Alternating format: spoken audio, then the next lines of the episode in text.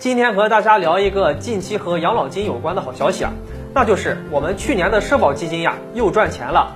那根据今年公布的数据来看呀，我国社保基金在去年重创医药、科技、大消费等板块呢，获得了大丰收，投资的收益超过了三千亿元。那投资收益率啊达到了百分之十五点五。这是我们每个退休人员养老金足额发放的有力保障。之前我们聊过，受到今年疫情的影响呢，国家为了缓解企业压力，提出了允许企业在二到六月份可以缓缴社保的政策。很多退休人员都担心啊，说国家会不会也暂缓发放养老金呢？但从目前社保基金的盈利来看啊，我们不但不缺钱，还赚了很多呢。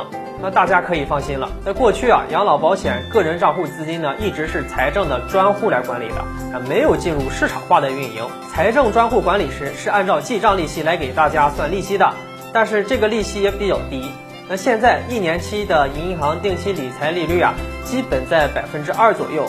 可过去的这个记账利息啊，比百分之二还要低。那算上通货膨胀等因素，长期来看的话，那养老金账户是在贬值的。随着老龄化的这个加剧啊，那么养老基金会捉襟见肘。但是从一七年开始呢，国家出台了相关政策，基本养老金开始逐步入市投资。基本养老保险基金的储备基金呢，大约会有百分之三十投入到股票市场，其余的还会投入包括像债券市场啊、银行的大额存款啊、基金等等。那为了安全起见。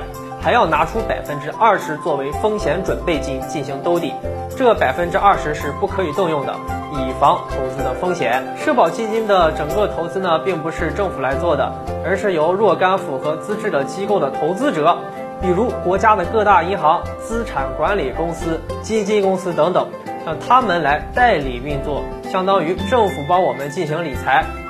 自从养老金入市之后呢，那个人账户年化收益率高达了百分之八呀，这超过了很多银行理财，甚至是 P to P 的收益。这也为大家养老金待遇的上涨呢带来更多的空间，大家自然也不必担心说养老金会发不出去。那去年基金的大丰收呢，给今年养老金上涨又增添了保障。而且啊，今年养老金的调整方案呢已经公布了，整体调整百分之五确定。估计再过几个月啊，各地具体的调整政策呢也会相继的出台了。